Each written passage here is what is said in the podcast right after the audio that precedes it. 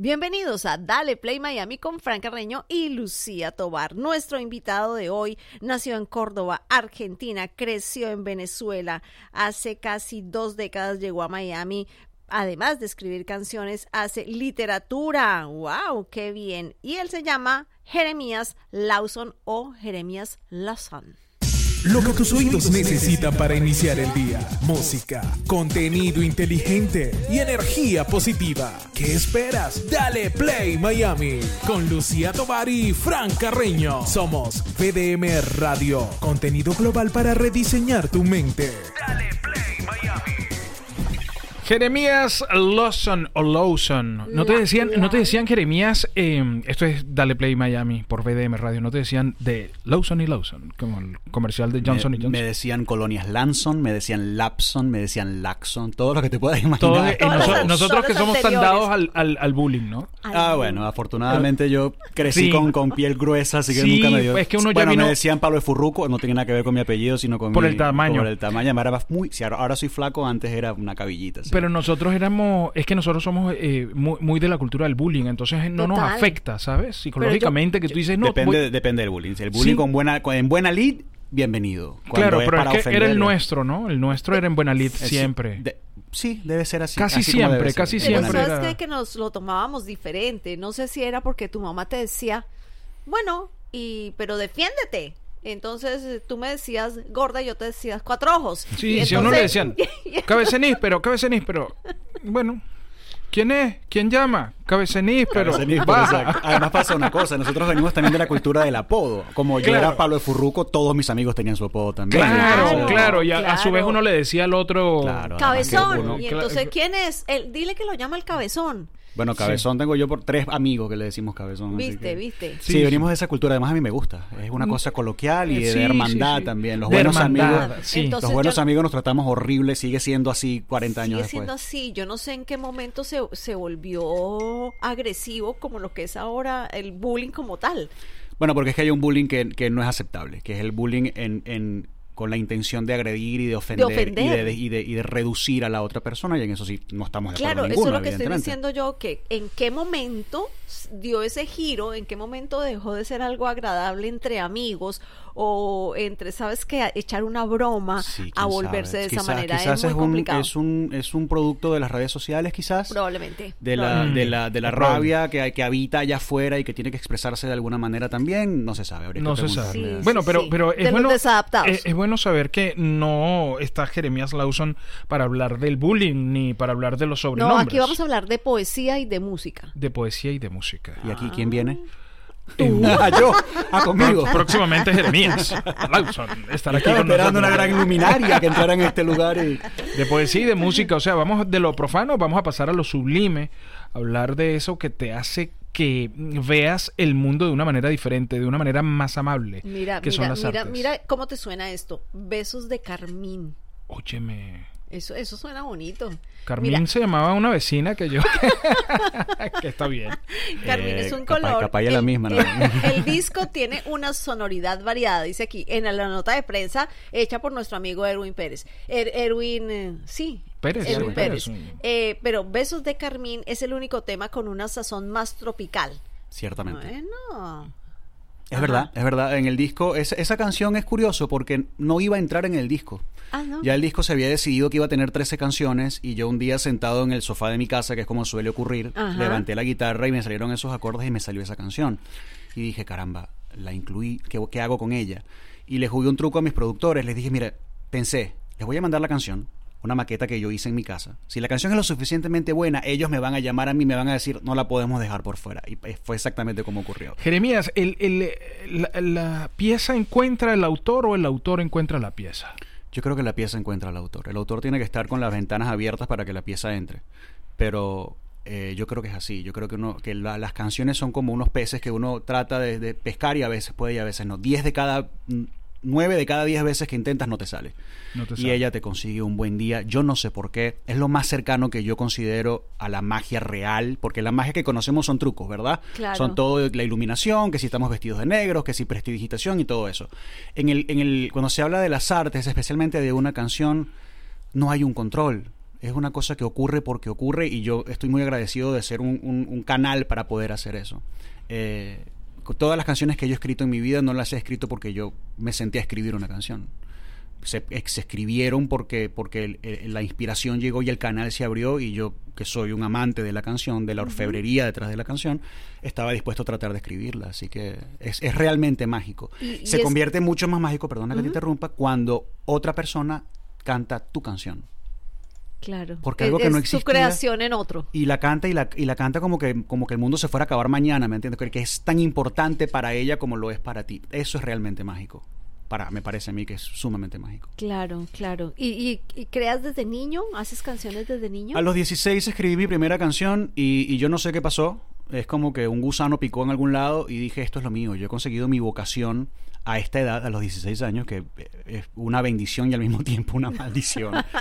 Pero en efecto dije, yo quiero vivir de esto, quiero escribir canciones y, y- y ocurrió que cuando eh, a los 17 creo escribí una canción que hablaba de la amistad, una canción que yo había escrito sobre uno de mis mejores amigos, quien sigue siendo un gran amigo hoy por hoy, que hablaba precisamente de cómo podemos ser amigos siendo que somos tan distintos, eso decía la canción. Claro. Y en una oportunidad, yo viví en Valencia, eh, Ricardo Arjona se presentaba en el Fórum de Valencia esa noche. Y un productor musical que fue al programa de televisión de mi mamá, le dijo a mi mamá, trae a tu hijo que quiero que me cante, que quiero que escuchara a ver qué hace. Voy a- al, al- al Club Intercontinental, puede ser, y me siento a cantar la canción y canto precisamente esa canción que hablaba de la amistad. Y yo solía cantar con los ojos cerrados. Y estaba cantando en mi canción y cuando abro los ojos el tipo está bañado absolutamente en lágrimas El productor. el productor. Y yo abrí los ojos y no me esperaba esa reacción. Y cuando le pregunto, ¿qué pasó? Me dice, no, lo que pasa es que mi hermano ha estado muy enfermo y esa canción que habla de la amistad entre dos hombres me ha conmovido especialmente. Y yo dije, listo. Yo tengo que tratar no de generar un sentimiento como ese todo el tiempo, pero sí de ser un, un vocalizador de sentimientos a través claro, de la de canción. conectar. Claro. Yo dije, esto que yo acabo de presenciar hoy es el, el- la, la droga mía, es mi veneno. Como la de Roberto Carlos, ¿no? Que dice, tú eres mi amigo del alma. Mi hermano del Mi alma hermano del alma. ¿no? Ese tipo de canciones. Bueno, más nunca puedo escribir una canción así, pero con esa me bastó y me sobró. Claro, Claro, claro, Tienes influencia de Bob Dylan, ¿no? Dice por Ojalá acá. quisiera yo en mi vida tener Bueno, un- pero es O sea, que no, ojalá- porque ojalá claro que Bob estás Dylan- influenciado porque si te gusta, de alguna manera agarras influencias de los, de los artistas Que te gustan. uno, uno estaría pasando, Bob Dylan estornuda y ojalá que a uno le diera gripe. Y sí. Bueno, soy, soy un seguidor de los grandes escri- escritores de canciones. Eh, hace poco estaba revisando mi musicoteca, esa palabra no existe, pero... Y el 99% de la música que tengo ahí, que es bastante, es de gente que escribe sus propias canciones, que son cantautores. Y Bob Dylan en el idioma in- inglés es el que más, ¿no? En Y Giordano en español, ¿no? Es, para mí es Papa Dios en la Tierra y estábamos Yo. hablando hace poquito de, De- Jorge Luis Chacín. Jorge Jorge Luis Luis también Chacín. para mí es uno de los mejores compositores que tenemos. Que ha estado sentado ahí justamente en esa silla donde tú estás sentado. Viste, Ah, sí, viste me- que me- esa me- silla es mágica. Me pegué el yuyu un poco Sí. también. Sí, se te va a pegar seguro. Muy bien. Además, yo en varias oportunidades lo he visto y se lo he dicho de mi admiración y, y A Jorge estaba- Luis. a Jorge Luis y le estaba contando a Lucía afuera que, que gracias a él he conseguido un par de citas también cantando sus canciones, así que Ah, yo mira, le muy bien. Levanta con las canciones de yo, Chacín. yo, yo no he conseguido citas, pero las mantengo. Porque yo, yo mantengo mi relación con mi mujer escuchando Chacín. Ah, usted, ya usted Sí, ve. sí, sí, Así que bueno. Sirve Sí, para todo. Giordano y, y, por supuesto Serrat, Sabina, Rubén Blades, eh, los grandes escritores en, en- en Venezuela y Lanchester y Frank Quintero y, todos ellos. O sea, te, Sí, da- sí, te das sí. duro con ellos, porque Sabina no es un compositor fácil de No, no, no. digerir. Sabina El mismo es- Rubén, eventualmente. Rubén Eh, es Rubén es mi cantante, eh, eh, es mi compositor y cantante favorito. Me gusta mucho. Tengo todos, todos bueno, lo tengo en Spotify. Eh, antes decía, Ya yo tengo todos los discos. Antes servía, Sí, ya no. ya no, ya no. Se acabo de vomitar la edad. Eh, em, y a veces hay, hay- hay producciones.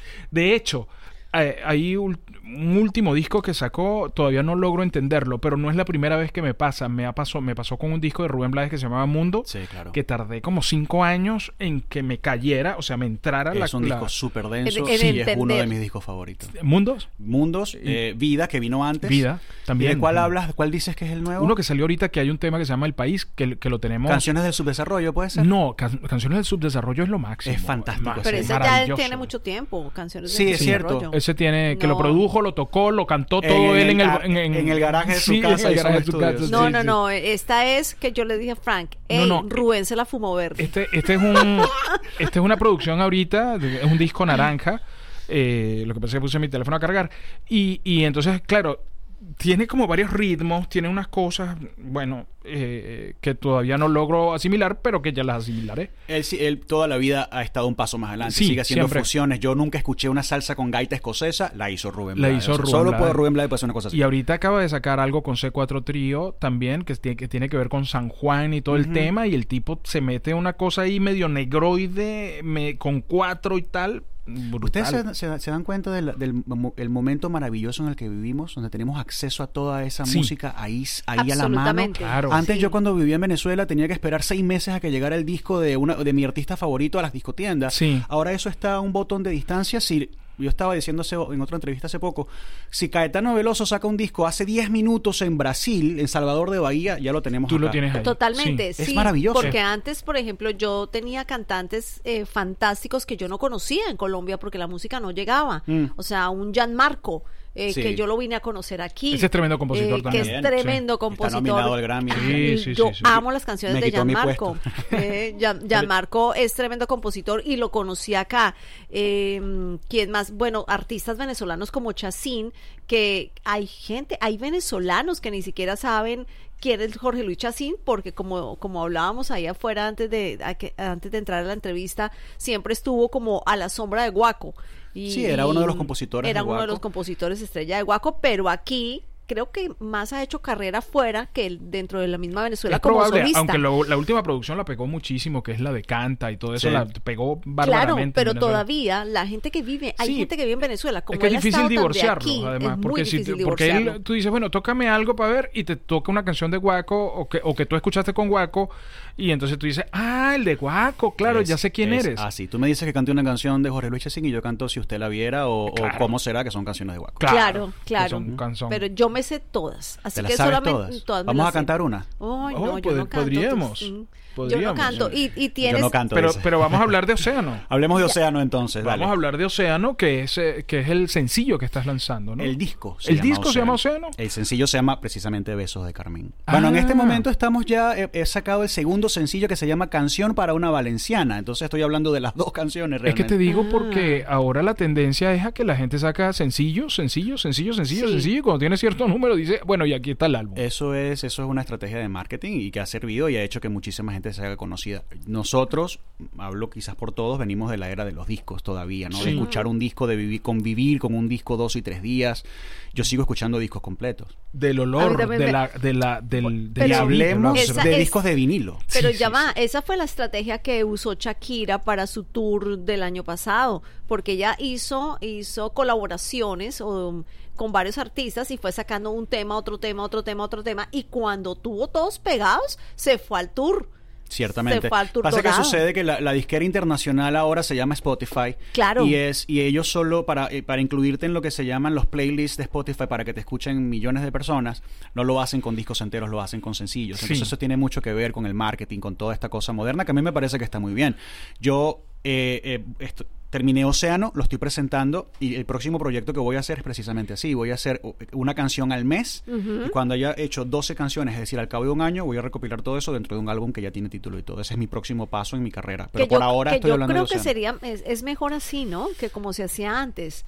Por- Yo no, lo que pasa es que como yo, nosotros somos esa amalgama entre lo que era antes y lo que está pasando Sí, ahora. totalmente. Yo no sé qué cosas Nos ha y tocado no. difícil a nosotros, ¿eh? Sí, Nos bueno, pero difícil. también somos la generación que ha aprendido a usar teléfono y redes sociales y, y también fuimos a conciertos sin, sin usar el teléfono. Entonces Sí, tenemos. Sí. lo mejor de ambos mundos. Exactamente. Sí, Pero pero, bueno. sa- pero por ejemplo, eh, antes que te venía un álbum con 12 canciones, con 13 canciones, y había muchas muy buenas que se quedaban por ahí escondidas. Que eran las, que eran las rezagadas, porque además la gente decía, bueno, no, estas en- sonan en las que sonaban en la radio, Sí. entonces eran dos o tres temas a lo sumo, Sí. salvo que fuera uno un fanático del artista, uno las escuchaba todas y se las sabía todas, Sí. pero ahora tienes como la posibilidad de ir lanzando una a una y que la gente decida cuál es mejor. o Claro, pero también es un poco desordenada la cosa porque de repente una canción de Jeremías Lawson suena y nadie sabe quién es Jeremías Lawson, no hay un no hay un Claro. no hay una, un concepto detrás del concepto, ¿me entiendes? Entonces, Sí. Eso tiene sus pros y sus contras, pero sucede que vivimos en esta era. ¿Y cómo Y- lo prefieres? ¿Como antes o ahora que trabajaba toda una disquera, habían diseñadores, habían relacionistas públicos, habían ¿Sabes había toda una, una estructura? Si yo ti? hubiese vivido esa época, si yo hubiese sido un artista firmado en una disquera, que una disquera tenía un presupuesto para mí y que los discos se vendían y eso, sabría qué decirte, pero yo no tengo ese conocimiento empírico. Yo vengo a sacar mi primer disco ahora y me enfrento a las, a las herramientas que tengo ahora, que dicho sea de paso me ayudan muchísimo Mucho. porque yo no mi disquera es eh, mía, es mi propia casa Eres tú, disquera claro. y, y mi, mi compañía, pues entonces he tenido que aprender con ensayo y error y, y esto sirve, esto no. Eh, cuando saqué Océano eh, no sabía muy bien lo de Spotify, entonces solamente Besos de Carmín la, la metí en uno de los playlists, afortunadamente quedé en uno de los playlists de Spotify. Pero hubiese sabido más, hubiese hecho otras cosas. Entonces todos los días es un, es un aprendizaje. Lo que tenemos ahora es la herramienta. Si sabes usar la herramienta, puedes sacar tu música, puedes sacar tu arte, puedes hacerte conocer, puedes tener podcast, puedes tener programas de, de este, de este estilo. O sea, realmente vivimos en una era fantástica para poder ser creativos y hacer mil y un cosas. Claro, aquí dice que ¿Están Mari- de acuerdo Ma- o no? María Sí, sí, Rivas. sí, no, perfectamente, Sí, sí. perfectamente, Dice, que María Rivas eh, dijo que tu disco era bello, era un disco bello de amor y esperanza. ¿Tuviste Mm. oportunidad de compartir con María? Sí, María fue muy amiga de mi madre. Ella tiene un hijo que se llama Jeremías. O- Ah, mira. Compartimos- que co- compartimos el, el nombre. Y me dijo una de las cosas más lindas, eso entre, entre varias, pero me dijo, hay una canción en el disco que se llama Homenaje. Es una canción que yo le escribí a Venezuela antes de que cantarle canciones a Venezuela fuese moda. Yo escribí esa canción cuando tenía 20 años, recién llegado a Miami. Y en esa canción, al final, hay un pajarillo, perdonen, hay un pajarillo, yo canto un pajarillo con una gran artista venezolana que se llama Uguet Contramaestre. Sí. Eh, María Rivas me dijo algún día quisiera cantar esa canción con vivo, en vivo contigo y yo hacer esa parte del pajarillo contigo. Y Y, lo- que María Rivas, una artista de esa talla, Claro. que haya dicho eso, es uno de los cumplidos más ¿Y se- hermosos se- que ha se- recibido el ¿Se concretó? No se pudo. No se pudo. Justo una semana antes de que le ocurrió lo que le ocurrió, a mí me hizo ese comentario. Se lo hizo mi madre el comentario y después, bueno, Y después desafortunadamente. entró en... Sí, así que donde quiera que esté está cantando homenaje conmigo, yo sé que sí, que la está cantando. Claro. Ojalá sea así, ¿no? Qué bueno, Claro. qué maravilla. Eh, estamos conversando con eh, Jeremías eh, cantautor eh, venezolano, eh, cantautor y escritor además, Jeremías Lawson o Lawson. Lawson, Eso es. que nos es- viene a presentar su disco Océano. Para un día feliz ya tenemos la fórmula correcta. Café, buena vibra y dale play Miami con Lucía Tobar y Fran Carreño por VDM Radio. Contenido global para rediseñar tu mente. Dale play Miami. Jeremías, ¿hay, hay posibilidades de, de escucharte pronto aquí en la ciudad de Miami, de, de hacer un lanzamiento? Escucharme en- dentro de unos minutos cuando agarre la Yo, guitarra y te yo cante te la iba a decir, tú dijiste, hay posibilidad de escucharte y yo enseguida Miró vi la la guitarra. que está aquí Ah, al lado mío. Pero yo pensé fue en una presentación. Sí, pues, yo ¿no? hice, presenté el disco. compartirlo, compartirlo perdón. con otras personas, dices tú. Exactamente, exactamente. Eh, presenté el disco eh, en un concierto que hice el 22, quiero decir, de octubre en Coral Gables. Y ahora Ajá. estoy buscando una locación para hacer otro concierto mío personal. El 20 de noviembre voy a estar en La Bohemia. La Bohemia, no sé si saben qué es, es un, es un evento que se hace de cantautores. eh, varios cantautores participan. Es como si fuese un festival, no creo que va a ser en Winwood este año. Ah, en Wingwood. Y EA, la famosa banda venezolana de covers, eh, va a ser el headliner, digamos, de, de ese festival. Yo voy a estar ahí, pero estoy buscando un local, un lugar para poder presentar de nuevo otro concierto, porque es lo que me gusta hacer, Claro. eh, cantando las canciones de Océano. Cuando tenga esa información, la voy a dar. ¿Les importa que dé mi página web para no, Para hermano, este, si esta es tu casa, aquí todo se puede. www.jeremiaslawson.net. Ahí escuchan, ahí está el disco, ahí está el libro, ahí está toda la información con respecto a los conciertos, ahí están mis redes sociales, ahí está todo lo que tiene que ver con mi proyecto. Hablemos bueno, de poesía. jeremiaslawson.net. Lawson es L-A-W-S-O-N. Hablemos, hablemos de poesía, que también es otra faceta Oh, antes, de, sí. antes de tocar la guitarra. Pero es ¿no? que yo creo que la poesía la, la pasa y después le pone acordes. ¿Dónde, cuando, cuando tú escribes algo y dices esto es poesía, esto es canción? Realmente yo cuando escribo poesía escribo no escribo poesía en prosa, escribo versos. A mí me gustan mucho los sonetos, por ejemplo, y las décimas. Porque hay un en la rigurosidad de tener que rimar es donde está el challenge para mí, donde está el reto para mí. Eh, pero no me voy a llamar poeta. Cuando uno se hace llamar poeta, lo meten en un, en un lugar donde están los grandes poetas del mundo, ¿me entiendes? Yo no, Sí. yo soy un amante de la palabra, un adorador de nuestro idioma. Claro. Y, de, y del reto de cómo rimo esto con esto que tenga un sentido, que tenga una, una historia, que cuente algo, ¿no? Entonces cuando dicen que el hombre es poeta, a mí me da, ah, me da un poco como de urticaria, pero, pero el, el que escribe poesía de alguna forma es poeta. Lo mismo me pasa cuando dicen que, que es escritor de libros. Escribí un libro. Estoy haciendo Que, el segundo. que no es de poesía. No, este libro, este libro se llama Cuentos cortos, lados B y otras cuestiones. Tiene Menudo nombre, ¿no? Sí, tiene cuentos, relatos cortos, cuentos cortos, tiene eh, sonetos, eh, décimas, ese tipo de cosas, y tiene letras de mis canciones, de algunas de mis canciones, pero no la canción de Mi amor te extraño, vuelve, no, sino la que tuviese algún tipo de personaje de inicio y desarrollo y final, que fuese en una historia, aunque sea en cápsula. Le sigo Claro, claro. Que sea agarrando a golpe ahí con, el micrófono. que sea un que sea una historia pero reducida a, a una canción entonces Claro. de eso trata el libro Como En un este- discurso. Claro, entonces es un desarrollo poco, y cierre. es un poco eh, desordenado. Ahora el que estoy haciendo es solamente de, de cuentos cortos y el tercero, que también lo estoy escribiendo, es sobre un personaje que estoy creando que va a ser una serie que bueno, para eso vamos después. Ah, pero qué bien. O sea que eh, en ese compendio uno dice, bueno, me gusta Jeremías, agarro mi instrumento y también puedo cantar una canción tuya porque ahí está la letra, puedo leer un poema. Puedes. Ah, Puedes, puedes leer un relato, puedes ver uno de los cuentos de los cuales yo estoy muy orgulloso. Yo no sabía, me pasó lo que a ti, que me estabas contando, yo no sabía que iba a escribir cuentos. Sí. Yo tenía un blog, lo sigo teniendo, donde un día para impresionar a cierta chica, escritora, eh, empecé a escribir y la chica no me paró, pero te quedaron los cuentos. Entonces yo, bueno, ¿qué hago ahora con los cuentos? Te dejó ese regalo. Y bueno, Te bueno, dejó ese Le- te pueden servir para otra. Eh, no, me sirvieron para mí, me sirvieron para hacer mi libro y para, y para disfrutar mucho de- del arte de escribir, que es como esas cosas, como, como cualquier arte, ¿no? Lo aprendes en 15 minutos, pero no eres un máster hasta nunca en la vida. Si Todos los días hay aprendizaje. Lo mismo pasa con las canciones, lo mismo pasa con todo arte. ¿Crees ¿Usaste que el arte para, para conquistar como elemento de conquista? ¿Sabes que Benedetti tenía un libro que se llamaba El amor, eh, la, la vida, el amor y las mujeres? Y sí. Sí. Pero tú sabes que las mujeres eh, han cambiado mucho. Sí, ¿no? Eso de Ya. cantarles una canción ahora, te dicen, ay, qué lindo canta. ¿Qué más haces? Exacto. Te preguntan, entonces, ¿no? entonces eh, está muy bien cuando estás en cierto punto de la relación. Nunca le cantes una canción de entrada. Nunca. Nunca, jamás. Ya No, cuando estás ahí, entonces ahí sí. Es casi que te agarre distraído en el sofá cantando Total. algo. y O No que- me o- digas o- que tú también. O la otra cosa es que no lo uses como una bala en una pistola. Mira, te voy a cantar esta canción para conquistarte. No, Ay, canta tu canción. sí. Si le gusta, le gusta y chévere, ¿me Sí. entiendes? No, es que las cosas tienen que ser orgánicas. Claro, exactamente, precisamente. Entonces, Bueno, Pero bueno. antes no, antes llegaba uno con, no yo, pero llegaban con unos mariachis a unos balcones y la Una- chica se un tiraba. amigo te "Ya eso no contó, pasa". un amigo te contó. Me contó un amigo, sí. Sí, Claro. vamos a agarrar esa, esa guitarra que Vamos yo a quiero cantar. ¿Dó- escucharte. ¿Dónde conseguimos el disco? En, en- está en todas las plataformas. Spotify, iTunes, todas las plataformas digitales y está en mi página web, jeremiaslawson.net. Buenísimo. Pero yo quiero que cante Lucía, ¿cómo vamos a hacer? No, pero si ¿Podemos no cantar sé cualquier can- cosa o hay derechos de autores? No, No, no, no, yo- puedes cantar lo que si quieras. Me lo, si me lo sé, te sigo bajito. Porque No, no, la de yo no sé Shakira- cantar. ¿Qué? Ah, no, imagínate, Canta. Shakira con eso.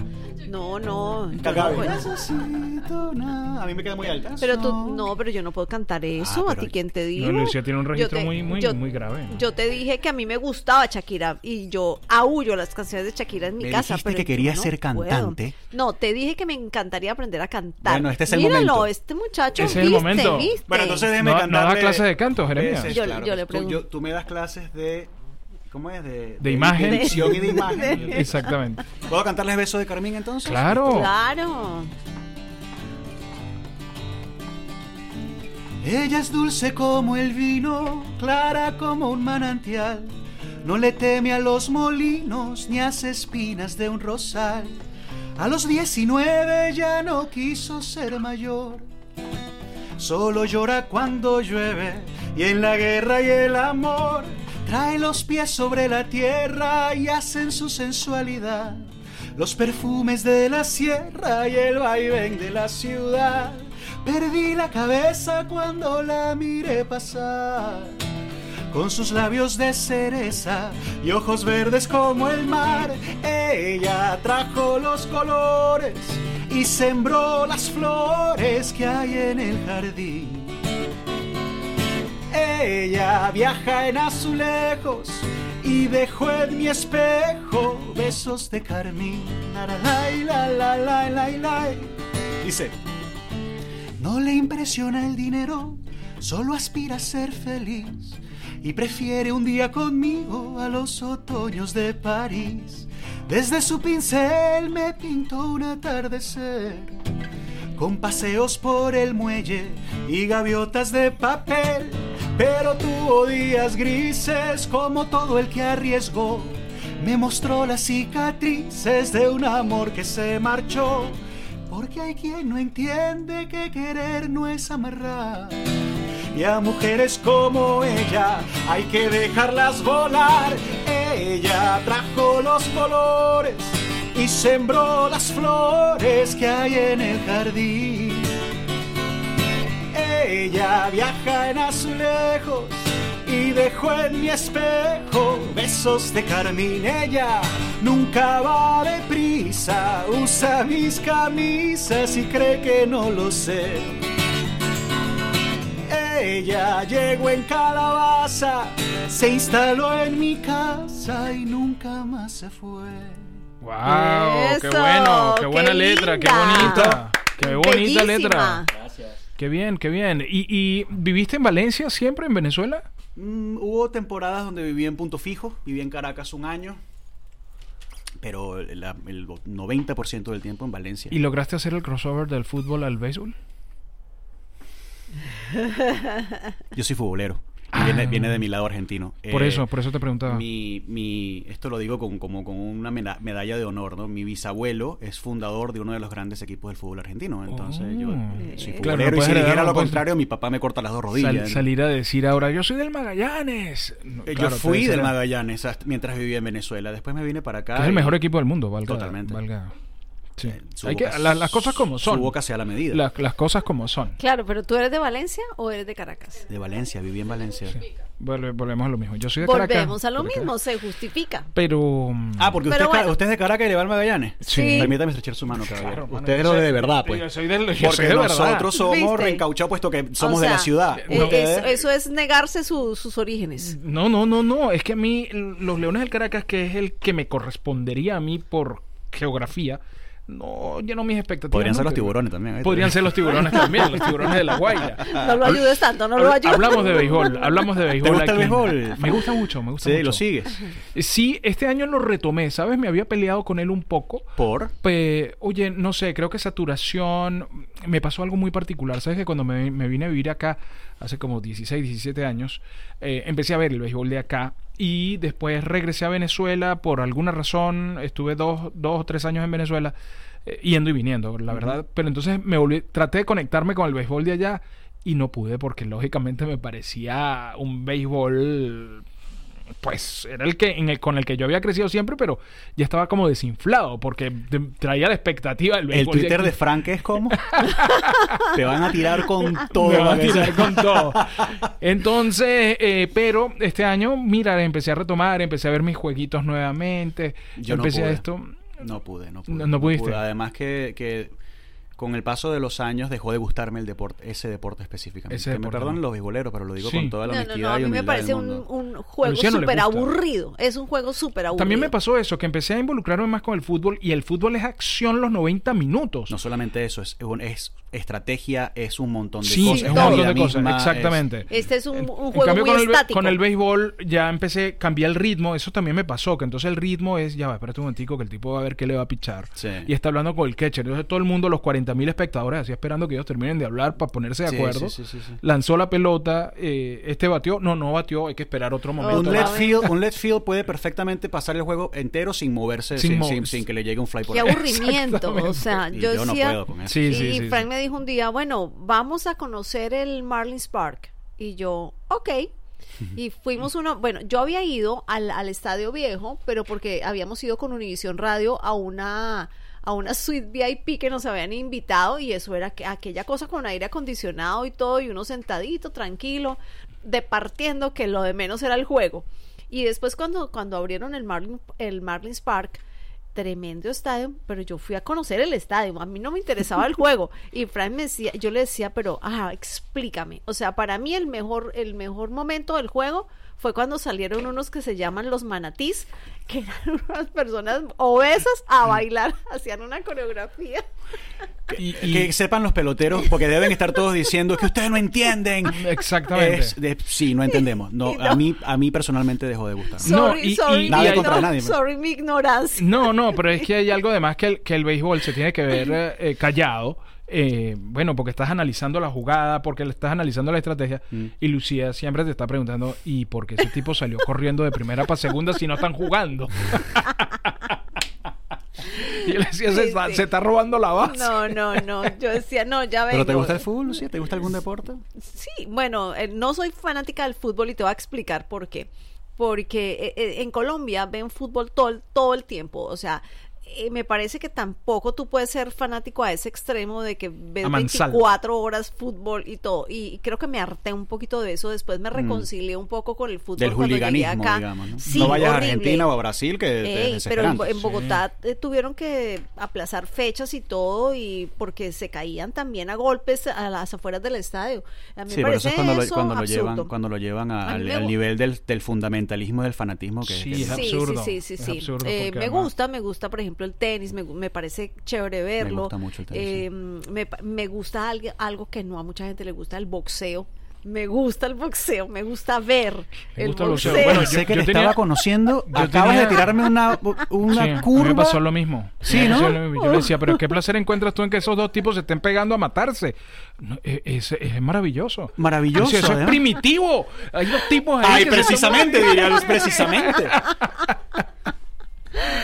Oye, me ha encantado venir, de me verdad gusta que- ver eso, me gusta verlo, no sé por qué. Sí, un Eh, fetiche. Jere- Jeremías se va. No, no me voy, pero, pero me- lo quería, quería decir que, que no, no siempre se habla de tantos tópicos así interesantes y me- les quería decirle que me ha encantado conversar con ustedes todo, de todo lo que hemos hablado. No, esta es tu casa, hermano. Muchas gracias. casa Muchas y- gracias por invitarme a su casa. No, y gracias, y gracias a, a ti por, por esperar, porque te tocó hoy esperar para, para estar No. con nosotros yo aquí también, en yo, Dale tam- Play. yo también me hubiese dejado esperar por hablar con Erika de la Vega. que no te. Yo- déjame decirte que me estaba diciendo, no, no, pero comí riquísimo, Ah, sí. me fui al City Place y comí. Ay, ya Frank me va y yo le dije, no me vayas a decir, dice, no te voy a decir porque tienes hambre. Y yo se lo agradecí. Pero ahora terminando el programa, yo le voy a decir qué fue lo que fue a comer para yo irme para allá y comer. Claro, porque seguimos en esta en esta cruzada. esta cruzada. Jeremías, tu casa, eh, VDM Radio, Dale Play. Miami, eh, para lo que necesites, hermano, y, y seguimos adelante también, ustedes componiendo y nosotros multiplicando lo que ustedes están haciendo, porque de eso se trata. Muchísimas gracias. Y así, esa, esa es la sinergia. Nosotros creamos y ustedes Claro. nos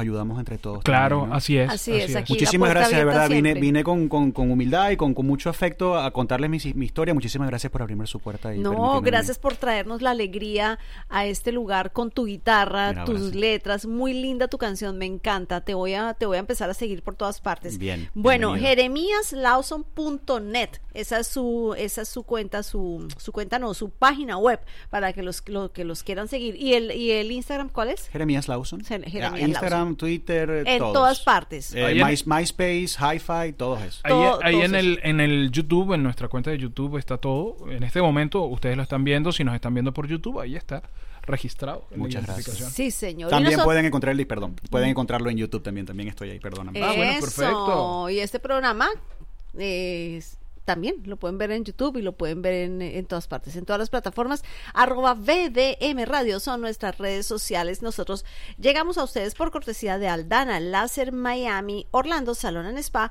La Orejo Restaurant y Bocas House con todo lo mejor de la fusión, comida fusión venezolana.